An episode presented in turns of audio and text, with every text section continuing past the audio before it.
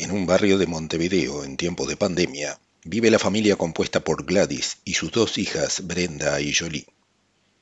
Al fondo, en un galpón, vive Abelardo, su padre y abuelo de las chicas.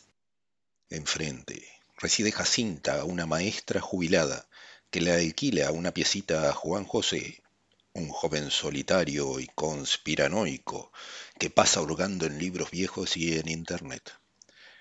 Busca el secreto de una antigua palabra perdida que podría estar oculta por alguien y sospecha que la podría tener el abuelo.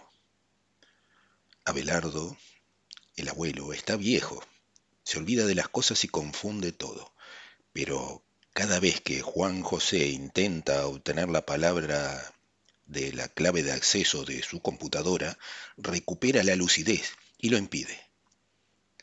La pandemia que azota al mundo impide la cercanía física de las personas y por eso muchos diálogos se hacen a través de las redes sociales y empleando los medios tecnológicos del 2020. El uso del tapabocas sirve no solo para protegerse del contagio del COVID-19, sino también para ocultar sentimientos y encubrir acciones que a cara descubierta no serían así.